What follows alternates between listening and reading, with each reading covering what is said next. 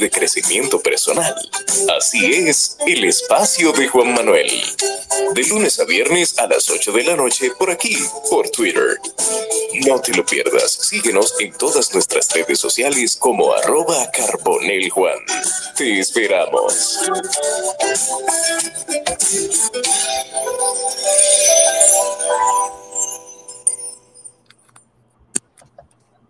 para todos, bienvenidos a un espacio más, a un capítulo más del espacio de Juan Manuel Podcast en vivo, aquí en su plataforma X.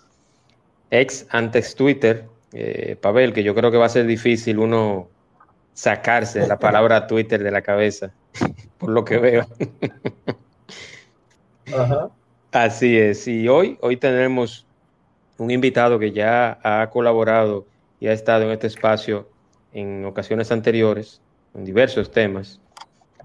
Y hablaremos hoy con nuestro invitado y nuestro amigo Pavel de Camps Vargas de las capacidades y alcances de la tuitosfera. Hablaremos de ese control, de esa tecnología, de cómo los medios utilizan las redes sociales para hacer lo que normalmente nosotros creemos o queremos que se sepa y lo que no. Quiero dar la bienvenida inicial a mi invitado, señor Pavel. Bienvenido, hermano.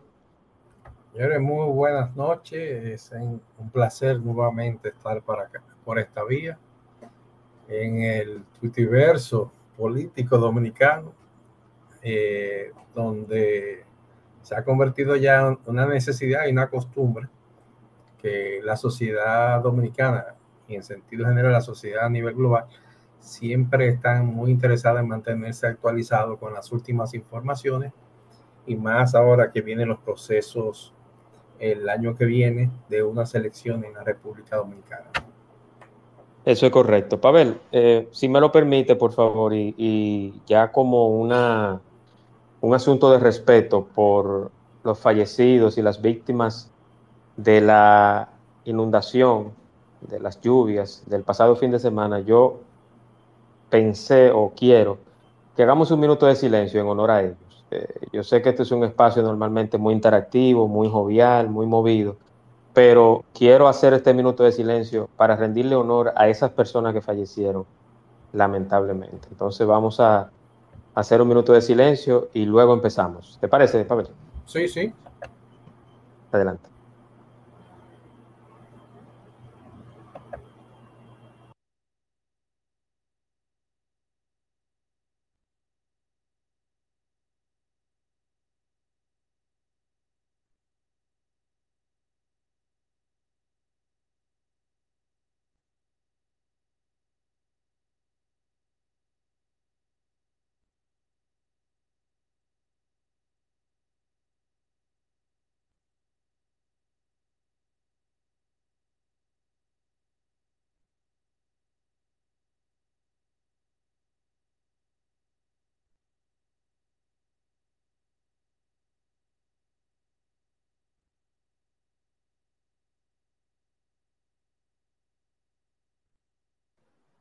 Muchísimas gracias.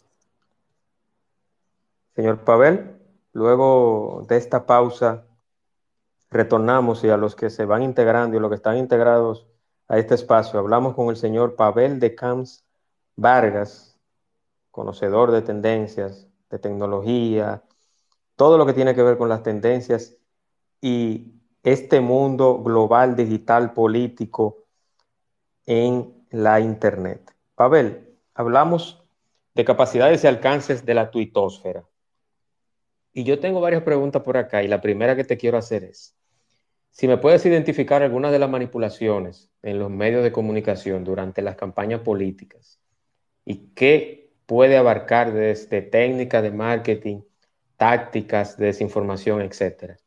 Porque viene una campaña electoral que ya estamos, que inclusive empezó a destiempo, como quien dice, pero ¿Cómo me puedes identificar alguna de esas manipulaciones a nivel político de desinformación en la tuitosfera, redes sociales y la internet?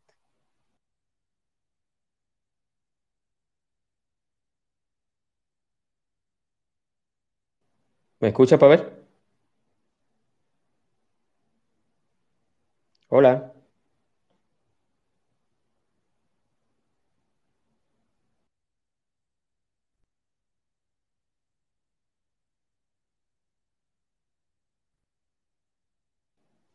Hola, Pavel, ¿me escuchas? Sí, ahora sí. Ah, perfecto. Se cerró el micrófono y no me di cuenta. no, no, tranquilo, tranquilo. Te repito la pregunta. No, no, no, yo lo escuché perfectamente. Ah, muchas gracias, muy buenas noches. Es un honor nuevamente estar acá para los que están aquí presentes.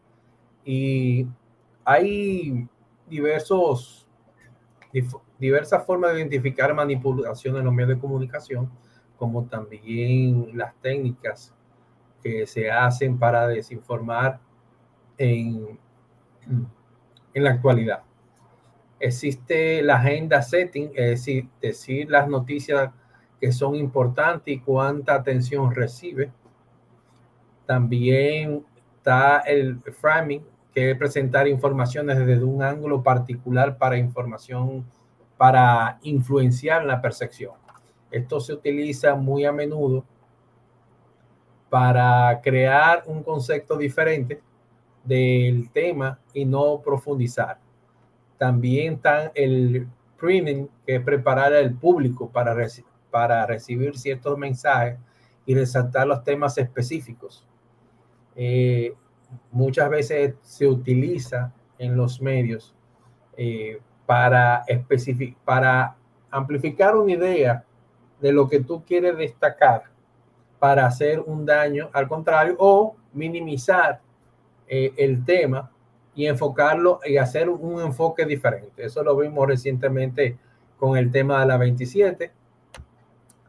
También el tema de serían propaganda, ese sería uno otro punto para difundir información especialmente sesgada, engañosa, para promover causas políticas eh, que quieren eh, favorecer y desfavorecer a otros.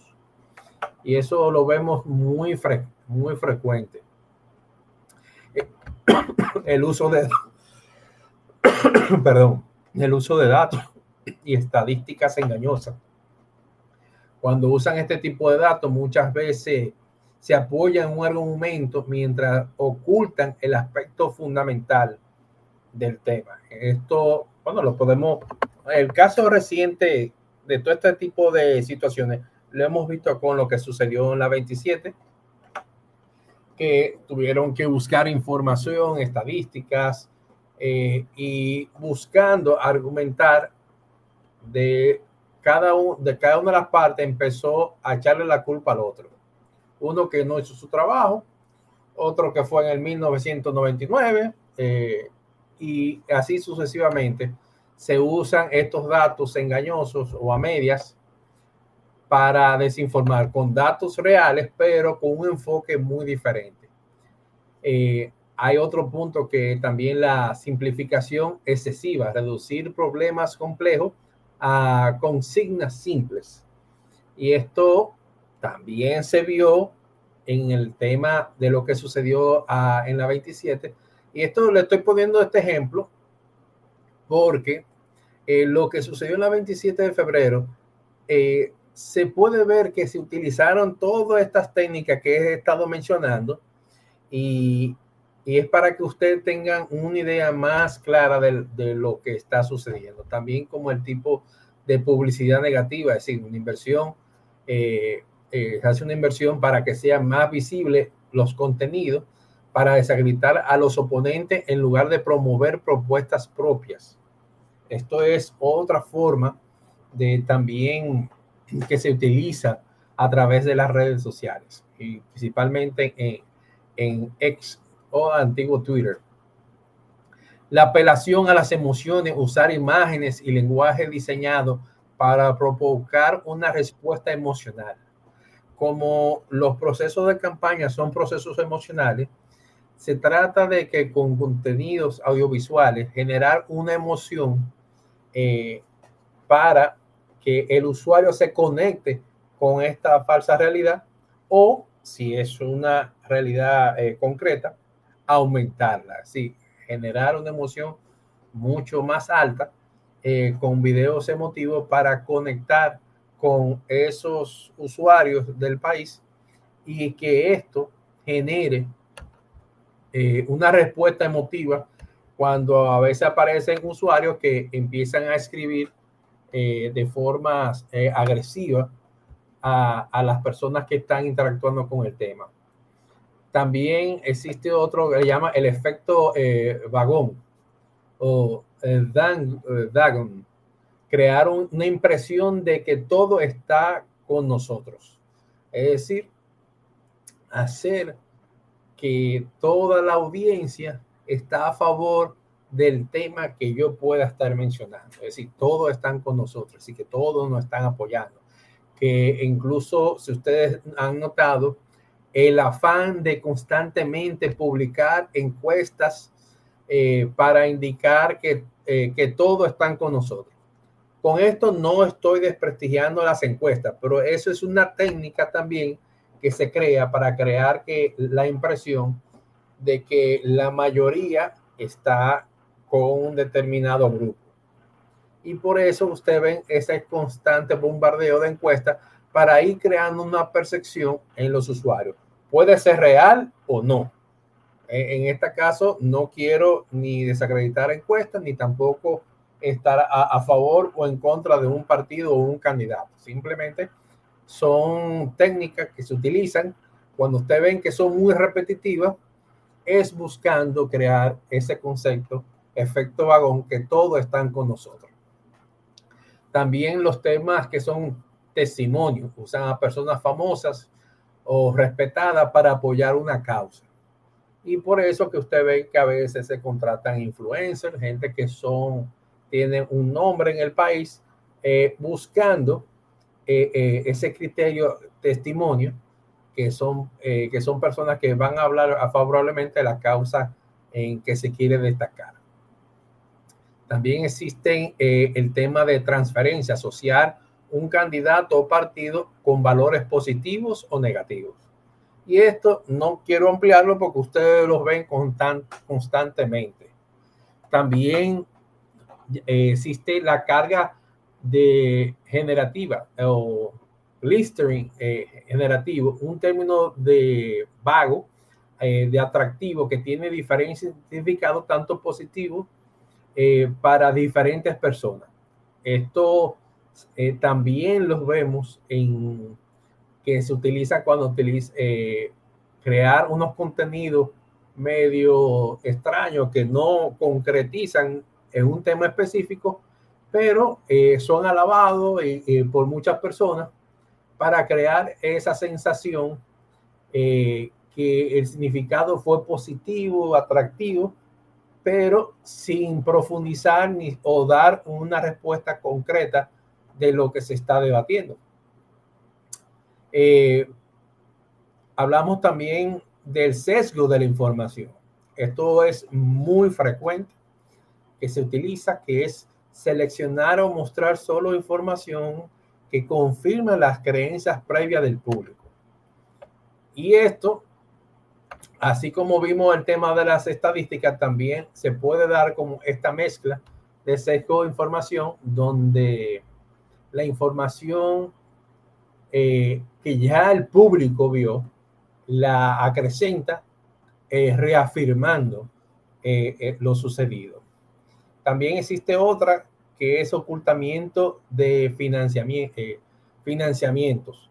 Es decir, no revela quién está detrás del mensaje político, pero alguien está invirtiendo esa publicación, esa publicidad, publicidad eh, ocultando incluso ese financiamiento que debería ser declarado eh, ante la Junta y se utiliza a través de terceros o cuentas falsas para llegar el mayor, a mayor nivel de público sin que tener que presentar de dónde viene ese financiamiento a, ese candidato o partido. Eh, también existe otro caso que se dice lo que se llama astroturfing, que es crear la impresión de un movimiento base cuando en realidad es una operación dirigida desde arriba. Y esto lo podemos ver muy parecido eh, que en las encuestas, el mejor ejemplo de encuesta, que gente que salieron ganadores y no fueron, cuando se da la impresión que fueron movimientos y eh, gente que votaron desde la base, en realidad fue una operación dirigida desde arriba. Cuando eh, no se quiere eh, ir a una votación.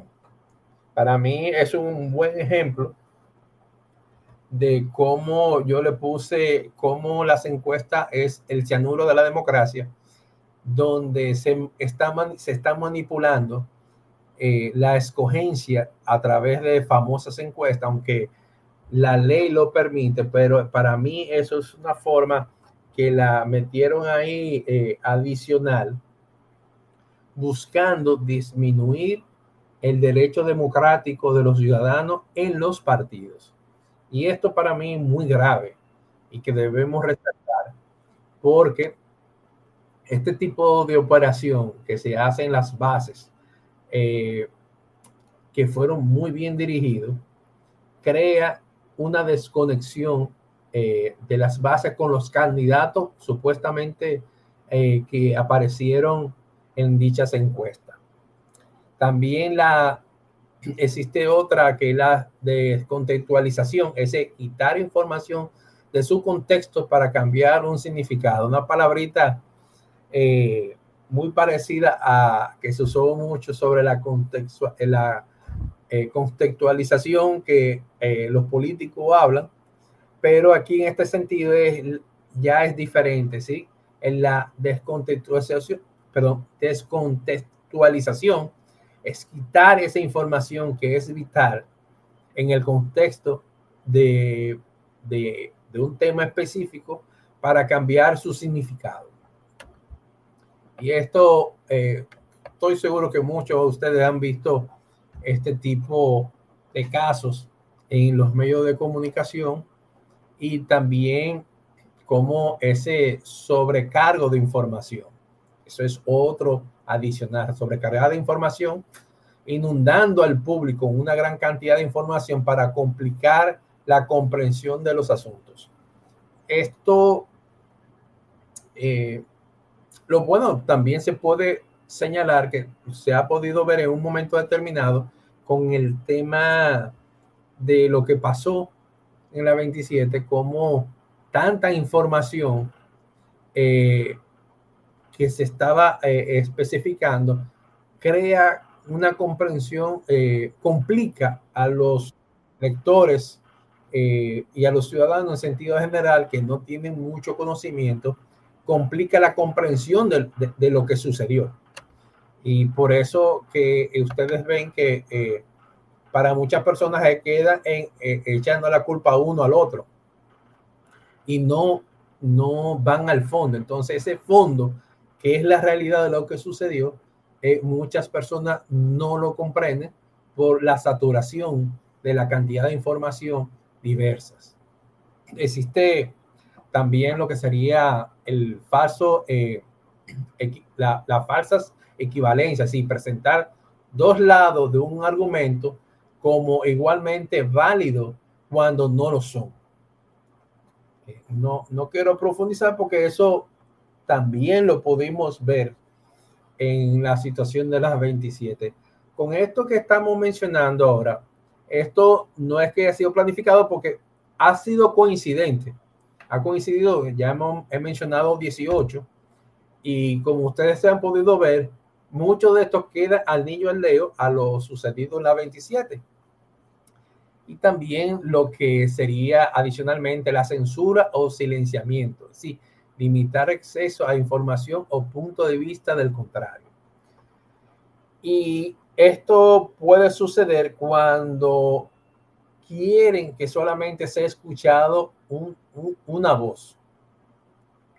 O el autosilencio también puede ser eh, una censura autopuesta eh, para limitar ese acceso de información al público.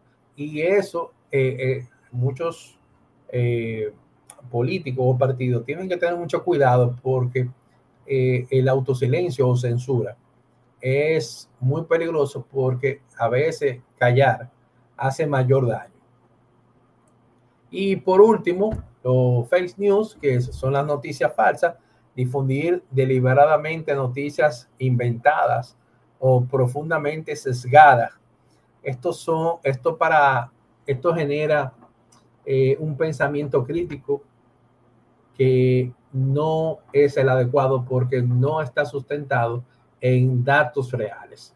Ejemplo, cuando podemos ver falsas noticias o inventadas, eh, estoy seguro que algunas de las encuestas también se las han inventado. Han aparecido encuestas que dan ganador a todos los candidatos y eso es un ejemplo de una falsa noticia donde eh, de forma eh, deliberada se están dando este sesgo de la información. Y por eso es tan importante que los ciudadanos eh, tengan, puedan tener un pensamiento crítico y que puedan verificar la, información con múltiples fuentes confiables. Y esto lo hemos, no hemos dado cuenta en los últimos años, que el dominicano tiene la costumbre de buscar la misma información en más de un medio. El dominicano tiene la costumbre entre cinco y seis medios que analiza la misma información para oír puntos de vista diferentes, para ver que es la misma información, para validar que es una información creíble. Y esto eh, es una forma que ya se ha convertido en una costumbre, que hemos visto que los dominicanos buscan estas informaciones, porque el dominicano consume, señores, el dominicano consume mucha noticia estamos hablando entre 7 y 9 millones de dominicanos mensualmente, oiganlo bien, mensualmente están consumiendo noticias. Y esto lo hemos podido comprobar que dentro de más de 300 páginas web analizadas, las 100 más importantes, 14 tienen el 98%, perdón, el 89% de la lectura. Y esto indica que a la hora de esa socialización de esas informaciones, eh, los usuarios se concentran en esas 14 páginas para comparar las mismas informaciones.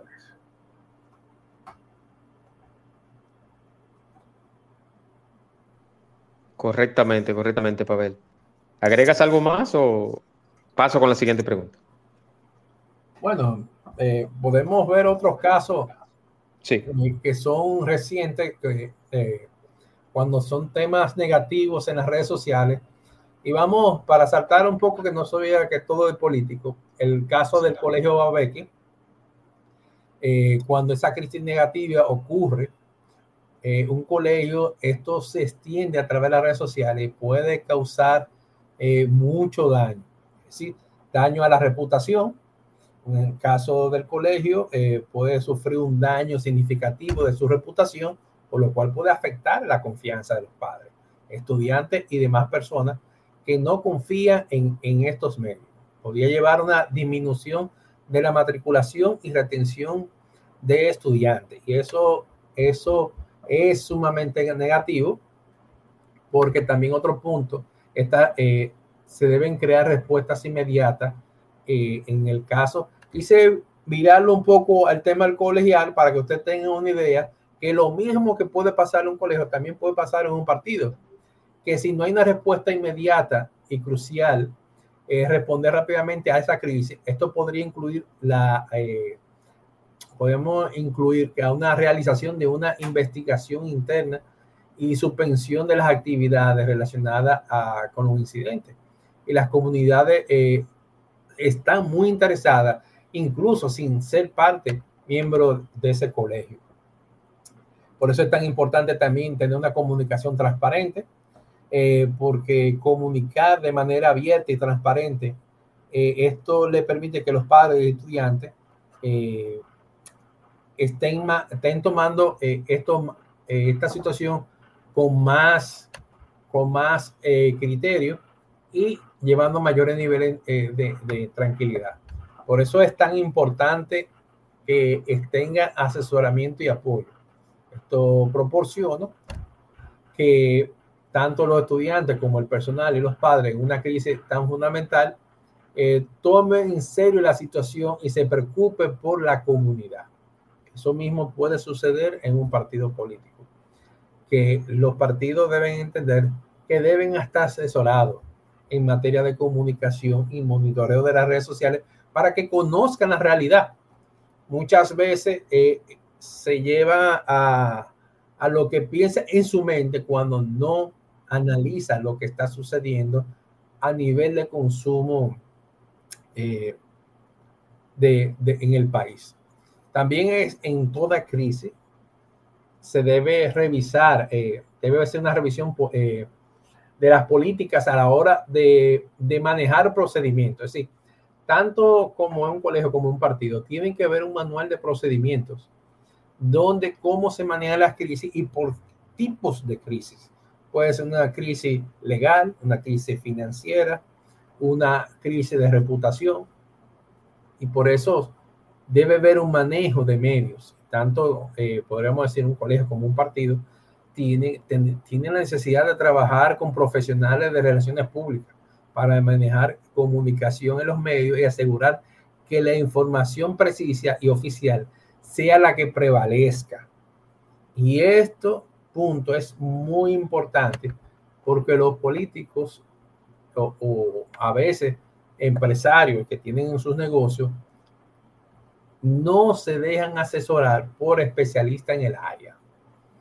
Y es tan importante cuidar de esa reputación ante la comunidad, porque esto si no se trabaja con tiempo, eh, el impacto que genera las redes sociales es inmediato y que afecta por largo tiempo la imagen de cualquier institución.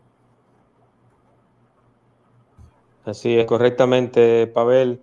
Pavel, una preguntita antes de pasar a la, a la siguiente pregunta, pero una pregunta curiosa. En este tema de lo que pasó el sábado, de la 27, del desplome y, los fallecidos, eh, ¿eso se manejó de una manera por parte del Estado lenta o fue una acción rápida de esa crisis que se presentó el sábado? Eh, muy lenta. Eh, la verdad. Sí, muy lenta. Para que te tengan una idea, se ha socializado perfectamente eh, la hora sucedida.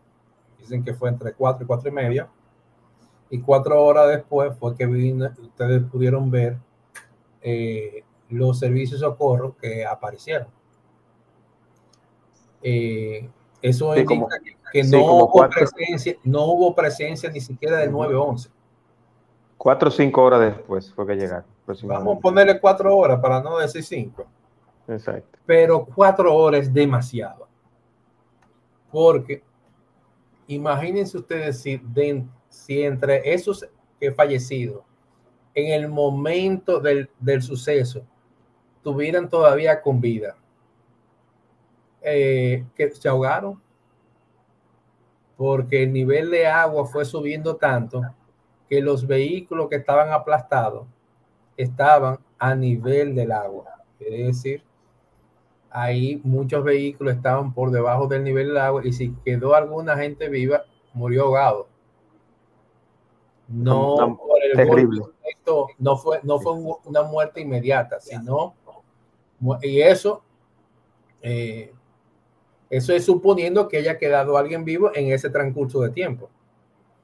Y todo el mundo sabe que eh, si no se trata inmediatamente en una situación así y el socorro no llega con la prontitud necesaria, la gente termina muriendo.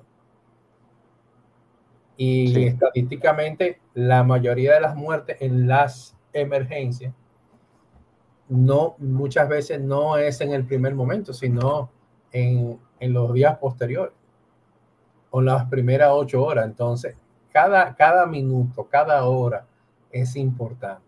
Y esto eh, nadie lo ha querido topar, pero es muy grave como un tema que fue anunciado de que iba a haber una cantidad de agua muy por encima a la anterior, lo que pasó eh, el, cuarto, el día 4 de noviembre.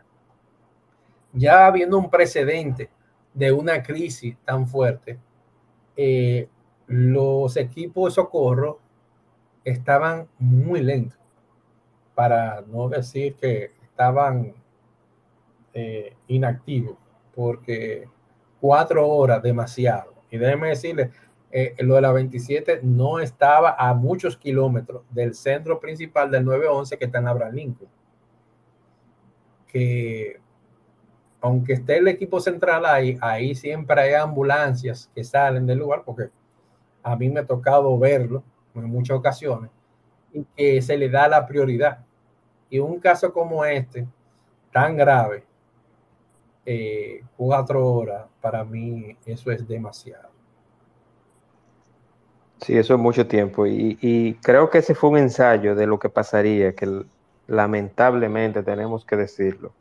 Y yo lo repetí, Pavel, en, en un espacio anterior, que por cierto, aquí está la ingeniera Frinet, que valga la redundancia y, también avisarlo. Con Frinet mañana vamos a tener un análisis de ese suceso a nivel técnico. Pero hablábamos de eso en ese momento, en ese otro espacio, sobre la respuesta, si estamos preparados para cuando pase algo a nivel de un sismo. O sea, con un accidente en una sola calle, enfocado en un solo lugar, que duraron cuatro horas, imagínense ustedes un terremoto magnitud 8 o 9, por ejemplo, en el Cibao o en Nagua, en una zona, en una zona sísmicamente muy activa o en Santo Domingo. Imagínense ustedes eso. O sea, no. Es que, es que no podemos. Mira, mira hay que, hay que ser justo. Yo trato siempre, e incluso hasta mi forma de escribir, de ser muy imparcial y justo. Sí. Porque no, no me gusta, ejemplo, es mi forma muy particular de no parcializarme con nada, pero la verdad me, me preocupa bastante que cuando un tema que ya fue anunciado, fue alertado, fue socializado y que los organismos que deberían estar preparados para eso, su nivel de acción durara cuatro horas. Imagínate en un terremoto que el terremoto no avisa. Esto se avisó con tiempo. Se, se tenía claro que iba a ser una magnitud superior a otros que sucedieron. Se tenía conocimiento previo de eso. Y durar cuatro horas lo que me preocupa es de que es, no sé si es la impresión mía, pero me da la impresión que los servicios 911 han sido disminuidos. Eh, no se le ha dado una herramienta tan importante para la sociedad. No se le ha dado el nivel de fortalecimiento. Y da la impresión que eso está al libre albedrío, así que está, eh, como dice don Juan por su casa, para no decir que está totalmente suelto. Sí, así es. Porque lo, si ustedes vieron ahí, fueron los bomberos eh, que yo pude ver en, lo, eh, en, en los comunicados. Gente llegó a hacer entrevistas.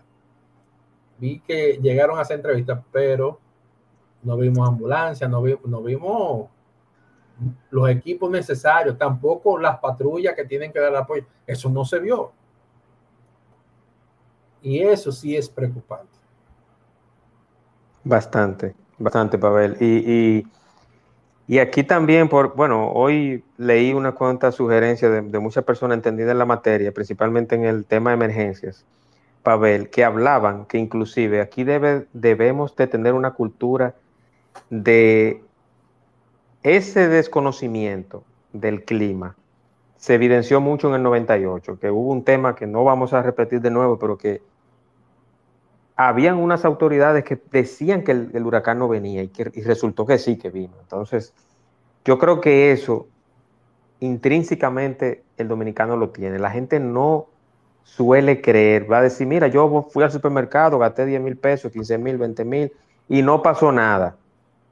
Mira, me hicieron, me hicieron hacer esa compra y, y la vaina no vino, en buen dominicano. Entonces, hay que prepararse, venga o no venga ver, No sé si usted está de acuerdo conmigo.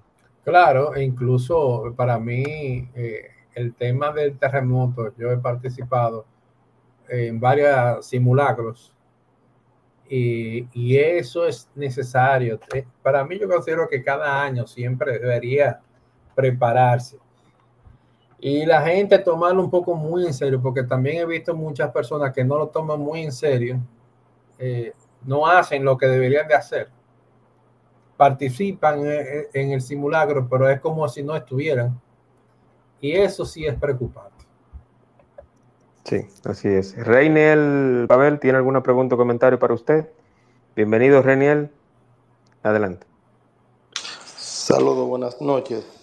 Buenas noches. Eh, bueno, mi inquietud viene con lo mismo que tú hablabas sobre la emergencia, que duró cuatro horas y eso.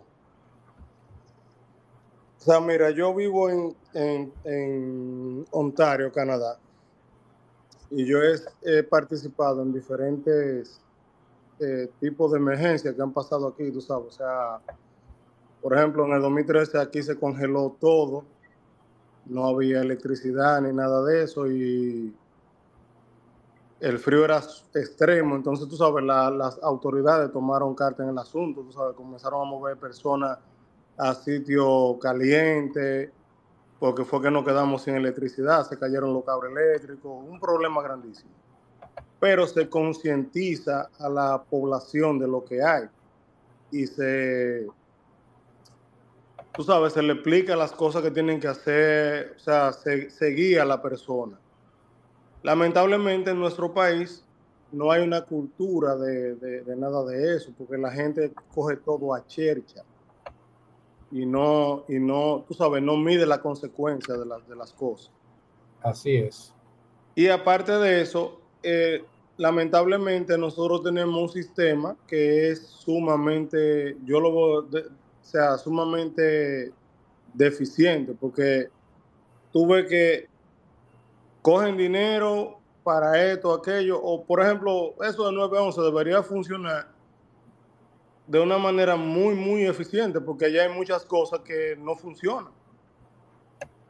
Entonces, se vio claro de que no estamos preparados para nada, o sea, en ningún sentido de la palabra estamos preparados para nada. O sea, tuve que cuatro, o sea, cuatro horas para llegar a sacar a una gente, o sea, eso es indescriptible, o sea, eso no, no, ni pensar. Y dándole con una mandarrita, no, entonces con una mandarrita. es el key del asunto, mira. Yo aquí he hecho diferentes tipos de, de cursos, o sea, tanto como eso de, de, contrafuego. Eh, o sea, yo he hecho muchísimos cursos aquí, pero lo mismo, cuando tú entras a, tú comienzas a trabajar en una empresa, ellos tratan de guiarte. Y si tú no sabes, te explican la misma ciudadanía. ¿Por qué? Por lo mismo, porque todo es impredecible, tú no sabes. O sea, aquí, como puede nevar, puede caer un aguacero o hacer un calor extremo y la gente sabe más o menos lo que tiene que hacer, ¿tú entiendes? Pero en República Dominicana, cuando yo vi a ese tipo con esa mandaria, dije, pero Dios mío, o sea, o sea, no. O sea, no, no, tenemos nada, nada de preparación ni nada. O sea. Mira, eh, eh, yo ahí puedo variar un poco. Mira, yo que he visto eh, entrenamiento de los bomberos. Y no todo, claro, no todas las estaciones de bomberos tienen los equipos necesarios pero sí he visto equipos para este tipo de casos, incluso en los videos que he visto en, en cosas de bomberos que está eh, eh, a nivel de la entrada de Jaina, en la capacitación, yo he visto esos equipos, pero el problema es que no están en todas las estaciones de bomberos. Aquí hay estaciones de bomberos básicas. Entonces, para ese caso, se debió llevar los mejores equipos. Y el equipo que está preparado, un equipo técnico. Y además, eh, eh, déjeme decirle, hay muchas personas que aportan con su tiempo para dar un servicio a los bomberos, que no están todo el tiempo disponibles, pero para este tipo de casos que sí sabía con tiempo, sí se le debió llamar a todo el personal. Bueno, yo yo sabiendo que iba a suceder esto, yo tenía un compromiso que mi hija cumplía año el sábado y yo me fui con tiempo el viernes para que el aguacero no me agarrara en el camino. Me vino agarrando como quien dice por la romana. pero ya fue un pedacito, como dicen. Eh, en el este, yo que estaba eh, por el lado de Punta Cana, ahí eh, nada más era como una llovizna relativamente que hubo. Pero lo que fue por el lado de lo que fue la Romana, San Pedro, me dicen que esa autopista y, y, en Santo Domingo Este, esa autopista era casi que no se veía de la cantidad de agua. Porque coincidencialmente me he topado lo que pasó el día 4 y lo que pasó ahora. Yo estaba en la carretera y vi el nivel de agua que en, eh, eh, el anterior era casi uno iba a, a 10 kilómetros y la cantidad de agua que había no, no te permitía ver perfectamente, pero aquí se sabía con anticipación lo que se iba a suceder. Y debieron llamar a todos los, incluso los voluntarios, a todo el mundo para que estuviera presente, porque el mejor ejemplo, lo que sucedió en la 27, que no estábamos preparados, no se hicieron los planes adecuados, no se hace como se han hecho en otros momentos, que estamos a veces sobrepoblados de personas cuando se hacen las grandes actividades. Y esto es, muy preocupante. Y el 911, aquí el 911 funcionaba perfectamente. Entonces, hay, hay que ser muy claro que el 911 lo que se debe fortalecer y ampliar en todo el país. Y eso no tiene que ver de que esto fue de un gobierno, que esto fue del otro. El 911 es una necesidad para cualquier catástrofe que pase en la República Dominicana. Y además el 911 funcionando correctamente puede salvar salva muchas vidas. Y hay estadística de esto. Porque es, es, es una herramienta muy necesaria para el país. Eso es correcto, eso es correcto. Gracias a Reniel por su aporte. Pavel, a través de la exploración de la dialéctica del poder mediático, entre la persuasión y el control social, desvelamos las lecciones esenciales eh, que normalmente son sobre la manipulación mediática y ofrecen una perspectiva crítica sobre cómo los medios pueden influenciar sutilmente en nuestras vidas. ¿Cómo podemos descifrar eso como usuarios de redes sociales, Pavel? Mira, las redes sociales se han convertido en una herramienta esencial para los medios de comunicación en la República Dominicana.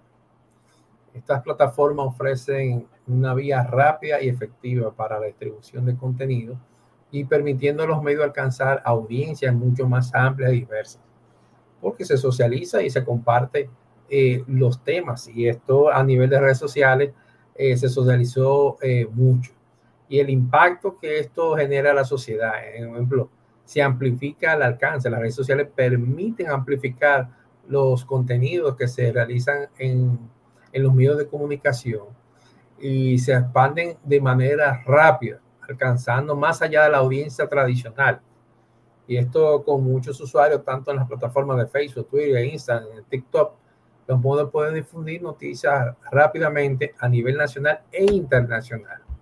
Porque los medios locales, eh, que yo que vivo midiéndolo, eh, tienen un alcance más allá del territorio y abarca a, muchos usuarios en el mundo entero. Así que no hay un continente que no esté socializando contenido noticioso de la República Dominicana.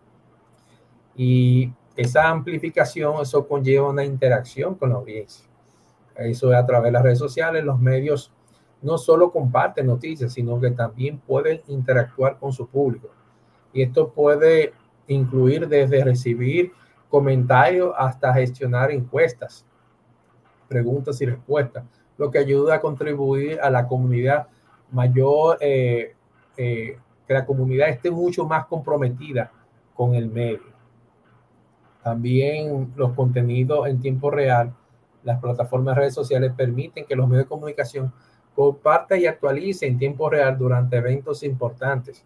Y el mejor caso fue el de la 27, que la gente estaba socializando y se, y se llegó a tener incluso eh, un video de un usuario que tenía una cámara eh, instalada en su vehículo Una dashcam, que correcto.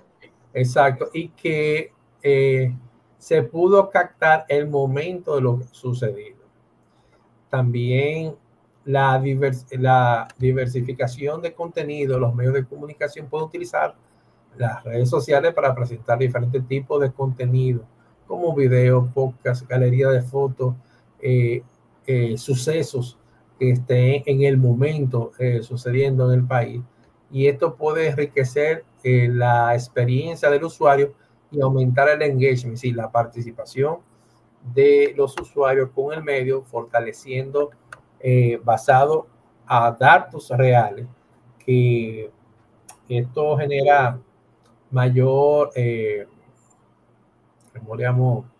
mayor credibilidad al medio. Pero también eh, el impacto social y político. Las redes sociales han demostrado tener un gran impacto social eh, en la sociedad dominicana, movilizando a la población en torno de causas sociales, causas políticas, y son un foro donde pueden debatir y difundir información sobre temas de interés público y también donde se puede organizar movimientos sociales.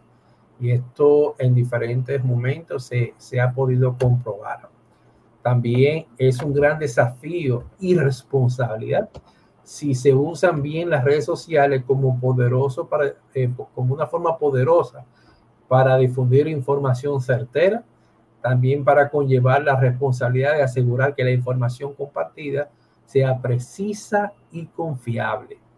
Las luchas, eh, perdón, las luchas contra las noticias falsas y la desinformación es un, es un desafío eh, constante que el fortalecimiento de esos medios que garantizan información certera contribuyen enormemente a parar esas noticias falsas o desinformación. Pero también es un medio también para educar y, crear conciencia. Las redes sociales también sirven como plataforma de campaña de educación pública, de concientización, permitiendo que los medios de comunicación desempeñen un papel activo en informar al público sobre temas de salud, seguridad y bienestar y en caso de emergencia como lo que hemos sucedido.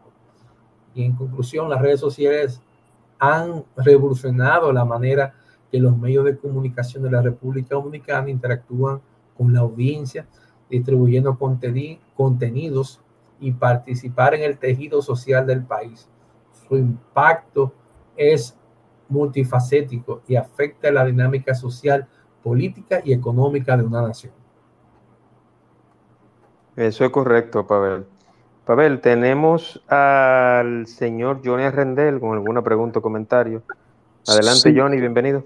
Sí, buenas, buenas. Eh, en, este momento está en está la transmisión del, del clásico Brasil-Argentina, supongo que será tendencia y que, y que atraerá la atención de, gente como Pavel, que son analistas. Pero ya en el, en el, plano que estamos hablando, de aplicado a, la, tragedia que acaba de acontecer en el país, basada en, una catástrofe natural,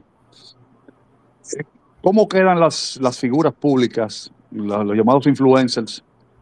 Tanto los, los que son, los que tenían un impacto fue eh, eh, creado fuera de las redes, tal vez en los medios de comunicación tradicionales, electrónicos sobre todo, sobre todo, y, los, y los influencers que se han forjado a través de, del uso de las redes sociales sobre todo de, Twitter, X ahora, X.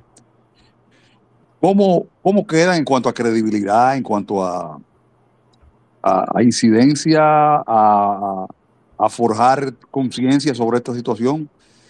Eh, ¿Cuál es el balance que, que, tiene Pavel, Pavel, Pavel de Cans hasta el momento sobre esto? Mira, a nivel de Twitter hay influencers y pseudos influencers.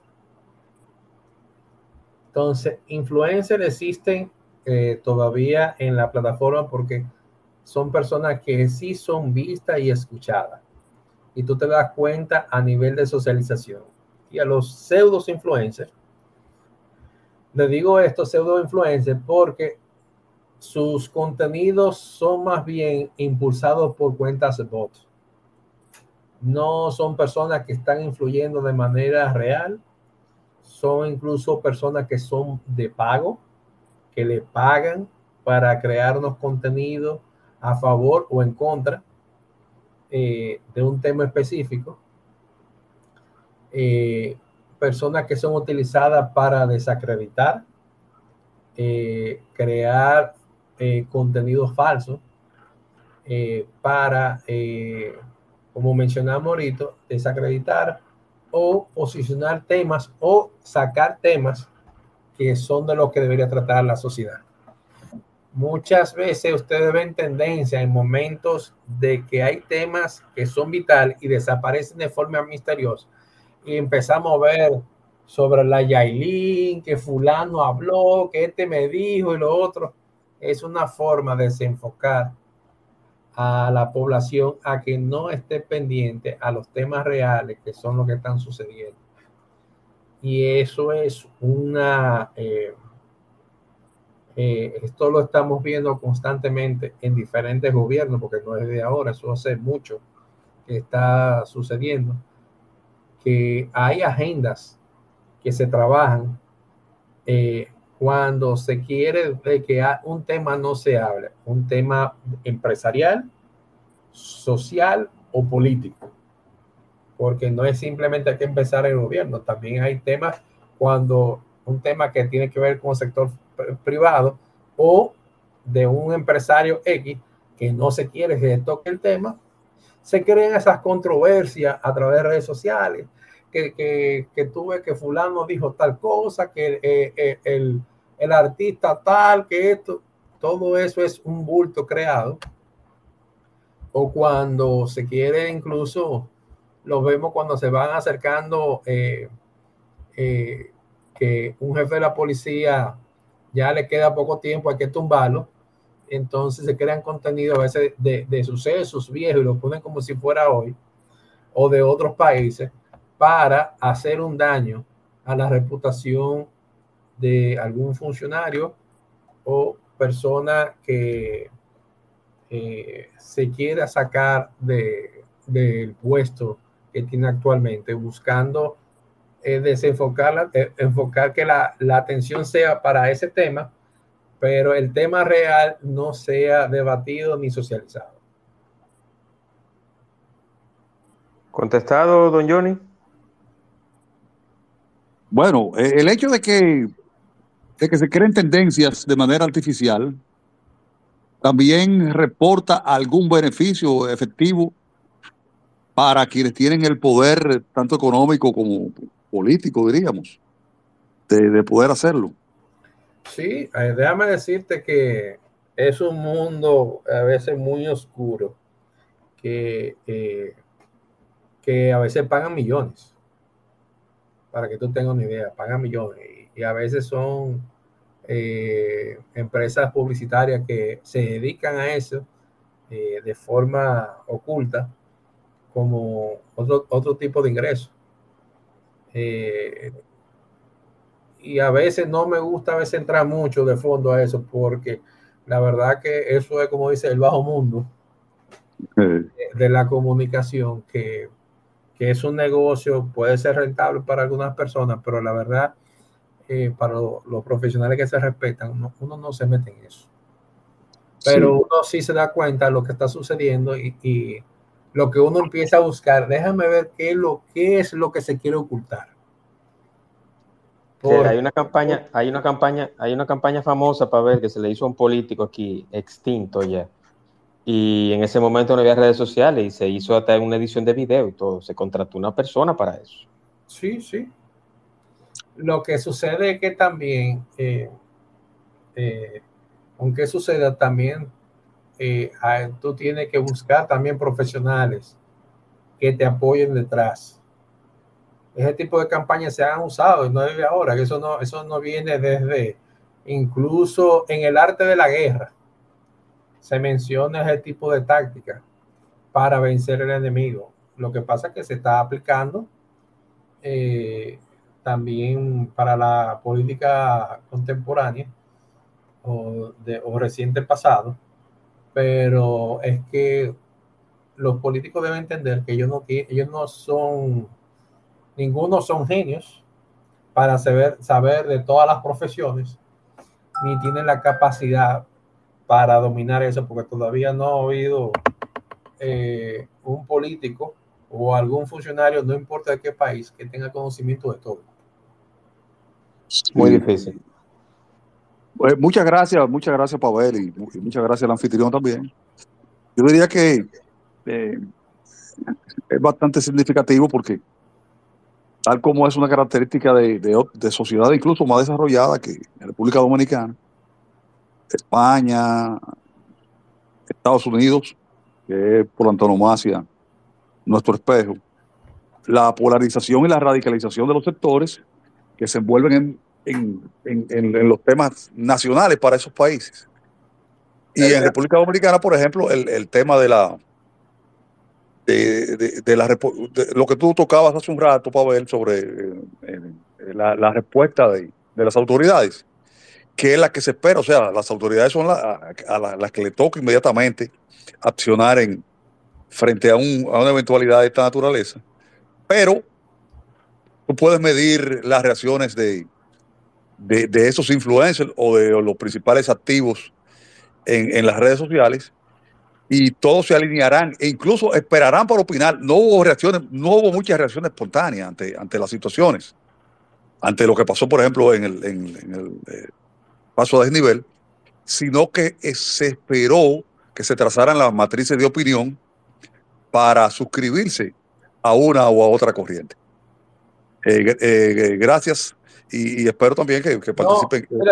lo que pasa es que la gente trata de estar muy bien documentada antes de dar opiniones, porque como ya todo el mundo se da cuenta de los niveles de manipulación que hay, que no se limita aquí. El mejor ejemplo fue la guerra, la guerra que hay ahora mismo entre Rusia y Ucrania. En Europa y en América Latina, medios de comunicación fueron censurados. Entonces tú no podías oír la voz de, de tú no tenías, podías escuchar una sola voz y no podía escuchar la contraria. Y, y todo aquel que opinaba contrario a esos intereses fueron censurados. Y el tiempo ha dado la razón. Cuando tú tienes la verdad, ¿para qué tú tienes que censurar? No hay necesidad. Si tú tienes la verdad, por más que grite y patalee el otro, la verdad siempre sobre, sobresale. Tú podrás manipular, pero nunca ocultar definitivamente la verdad en el tiempo.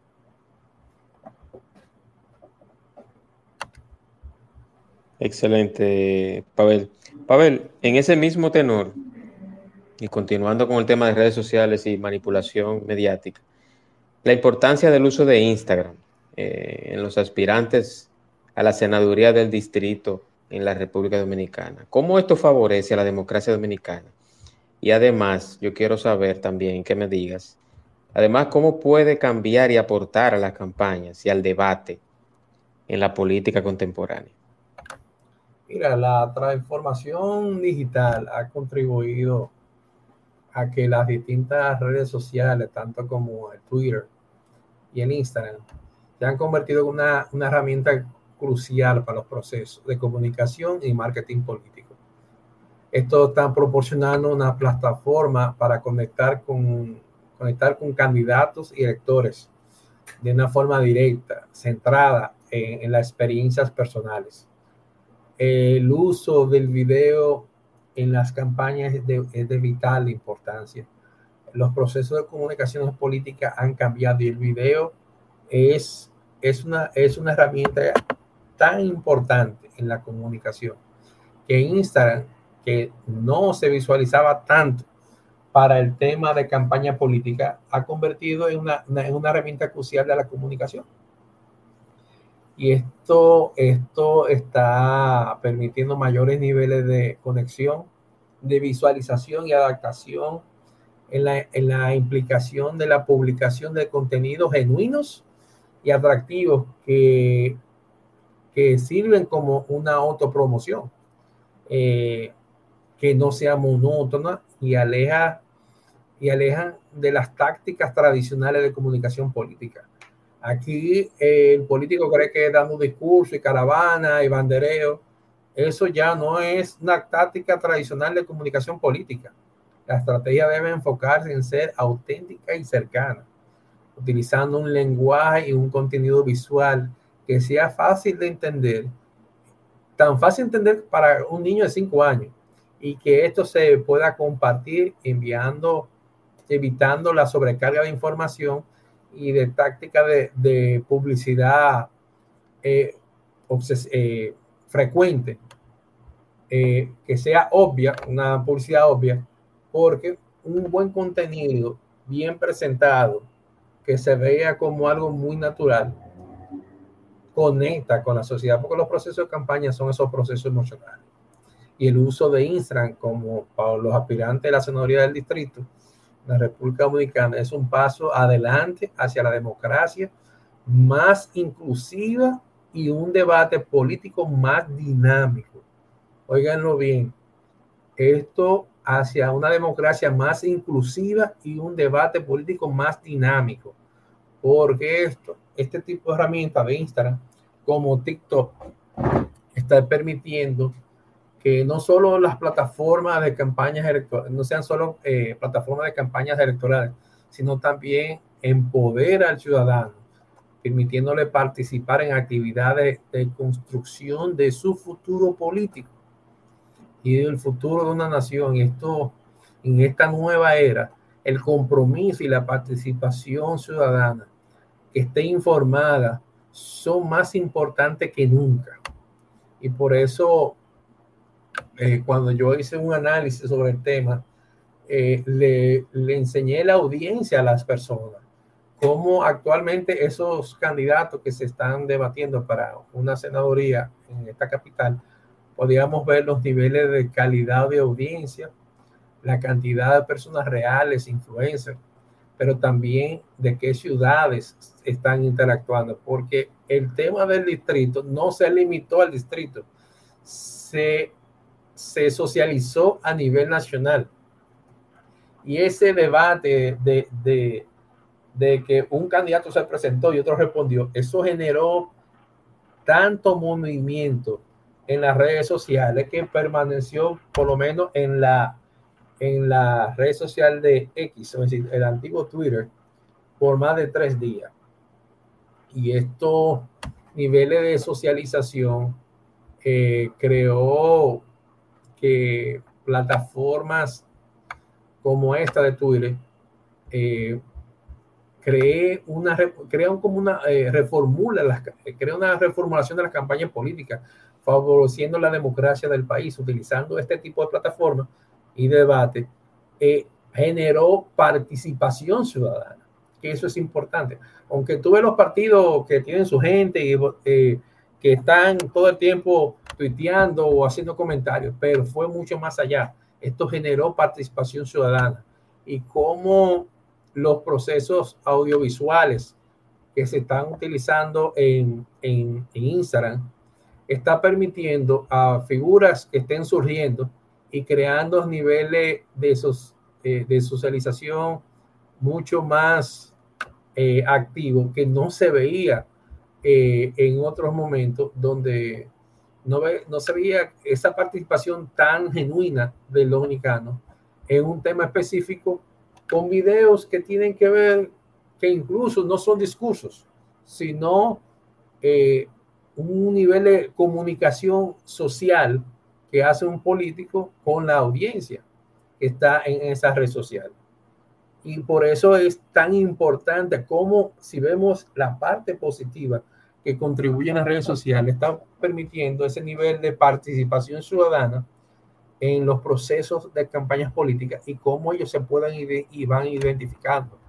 Tanto es así que en el caso reciente de que pasó en Argentina, se pudo notar cuando empezó el cambio hacia el nuevo candidato, hacia el nuevo presidente eh, eh, se vio en las redes sociales ahí fue donde se vio eh, esa victoria que se visualizaba ya como segura, porque al, eh, cuando fueron los dos a la segunda vuelta, no se pensaba que Milei iba a ganar, pero el comportamiento que se empezó a ver en las redes sociales a nivel mundial, pero sobre todo en la Argentina, cómo iba cambiando eso en el espectro social, iba inclinando la balanza a favor de este candidato que hoy es presidente electo en Argentina y fue gracias a las plataformas de redes sociales que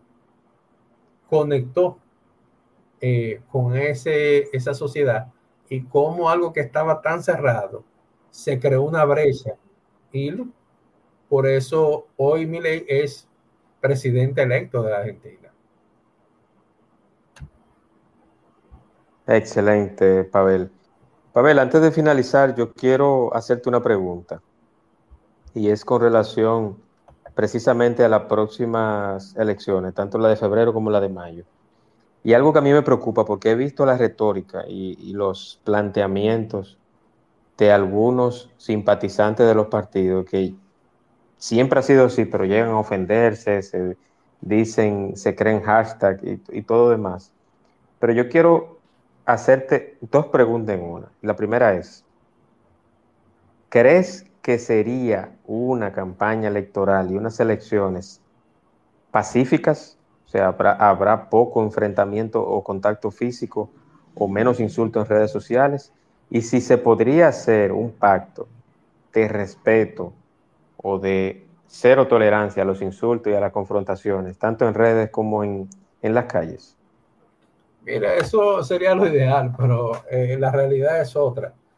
Lamentablemente, eh, esta es una elección muy, muy diferente porque eh, eh, cuando no hay una, ejemplo, no hay una oposición compacta, aquí los tres se viven tirando.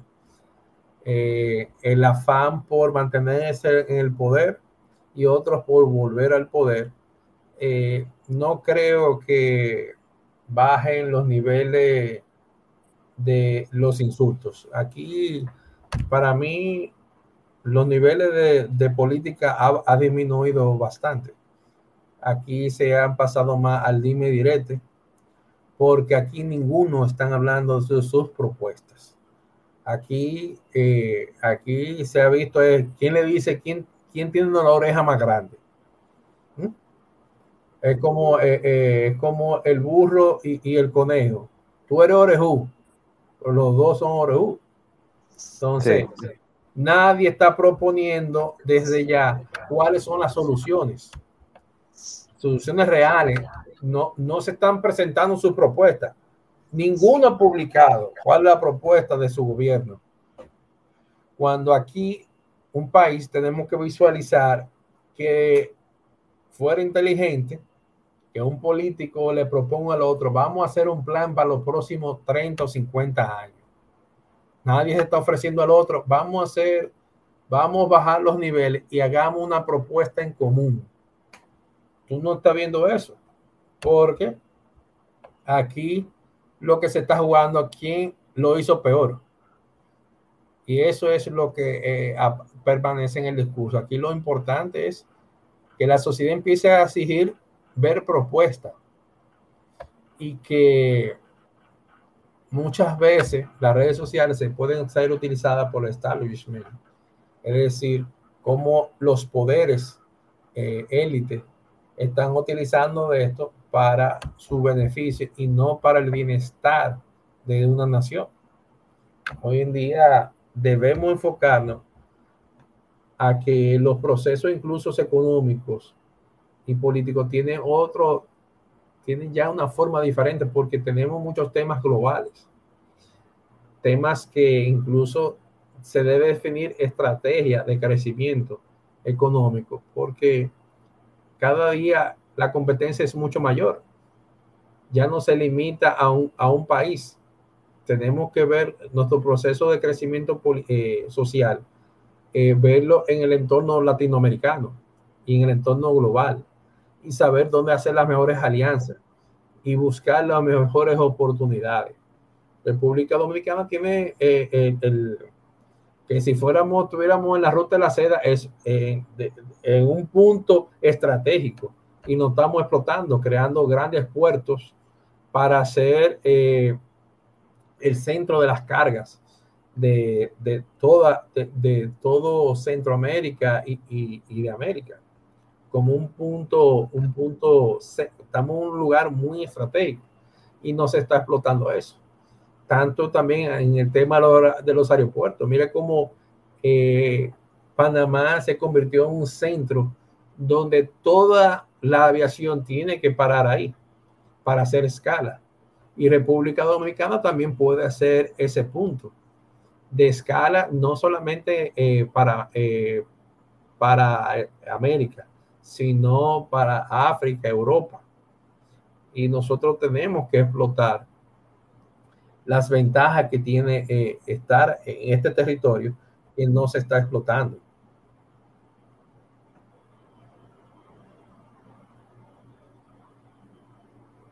Correctamente, correctamente, Pavel. Pavel, yo quiero agradecerte la participación en este espacio. Yo sé que fue planificado así un poquito rápido.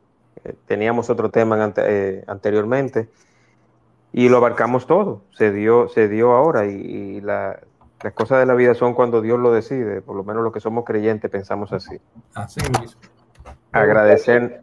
Me gustaría para concluir decirle a todos los presentes, señores, las redes sociales es uno de los grandes instrumentos que ha permitido a eh, eh, perdón, horizontalizar la democracia. Así que todos tenemos las mismas, los mismos derechos de estar informados y de ser socializados. Las redes sociales es un instrumento, es, el quinto poder que está doblegando los demás poderes. Y es un instrumento donde como ciudadanos de manera individual todos tenemos una voz y que podemos expresar y podemos ser escuchados. Todo depende cómo tú lo utilices de manera positiva que contribuya a la sociedad. Y en este, en este mundo del, del, del tuitosfera, de la tuitosfera política, de la República Dominicana, usemos Twitter o antiguo, lo que es ex, como un instrumento de que nuestra voz sea escuchada y de que nuestros principios y valores puedan ser resaltados y que todos podamos sumar, que nos enfoquemos en sumar y no tanto criticar, porque cuando sumamos, fortalecemos una nación. Eso es así, eso es así. Y, y yo muchas veces lo, no me canso de decirlo, que el contenido es según lo que tú sigas. O sea, eh, eh, psicológicamente y, hasta científicamente está comprobado que tú eres el resultado de las cinco personas que tú sigues, o, las cinco o seis personas que tú sigues o socializas normalmente. Si tú buscas un contenido que no es positivo, en eso te conviertes. Pero si tú sigues personas que tengan buena, buen conocimiento de o cultura general, que tengan buena ortografía, que se mantengan actualizados, que no utilicen los fake news, que no hayan insultos, que no hayan chismes. Y me refiero a todas las redes sociales, no necesariamente aquí en X. Eso precisamente te conviertes tú. Y las redes deben de ser un instrumento para educar, para informar, para tener conocimiento, para alertar, para educar, como ya lo dije. Precisamente eh, en, y le cuento algo a todos, incluyendo a usted, Pavel cuando se anunciaron las lluvias, yo que trabajo en el tema de, la ingeniería civil, yo le estaba diciendo a unos instaladores de unos ascensores, mira, viene mucha lluvia, vamos a sacar los equipos que no se pueden mojar y vamos a dejarlo bajo techo, porque va a llover mucho. Y eso fue antes del lunes, precisamente de la semana donde vinieron las lluvias.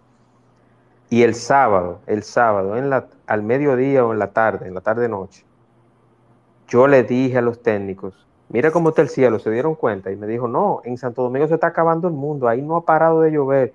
Usted tuvo razón, ingeniero.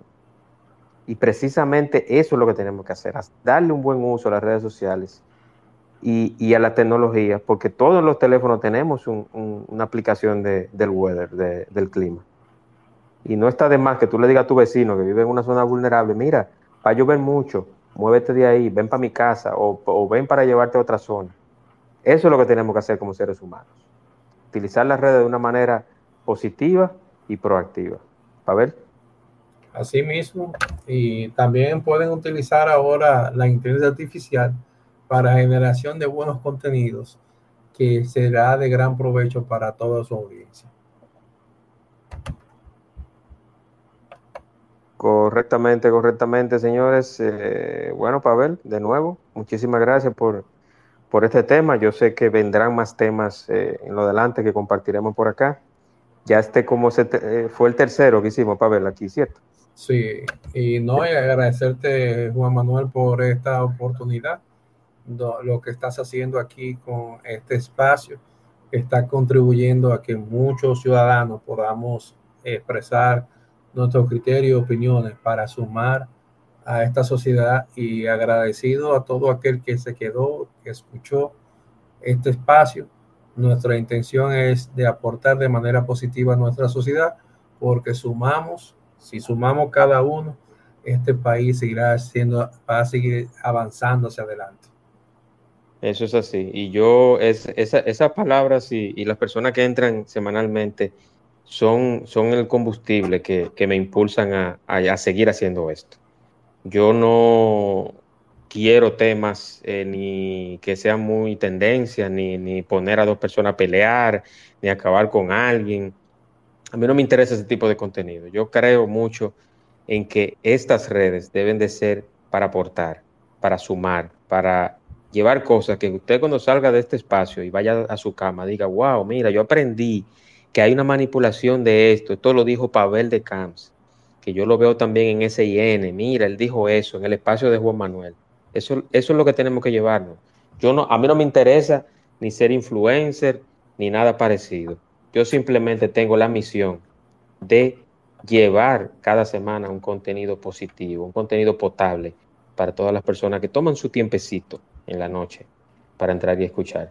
Mañana tendremos a la ingeniera Frinet y hablaremos del análisis del desplome, del, paso del nivel de la 27. Hablaremos y haremos ese análisis, ese análisis a nivel técnico, con una ingeniera estructuralista y también consultora de la ingeniería civil, la ingeniera Frinet Muñoz Espinal, mañana, 8 de la noche en el espacio de Juan Manuel. 8 tentativamente, puede ser que sea un poquito después o la misma 8 de la noche, pero mañana necesita por acá y disfruten este análisis que tendremos de manera especial con la ingeniera. Pavel, nuevamente, muchísimas gracias hermano y siempre para servirte y es un placer estar aquí contigo.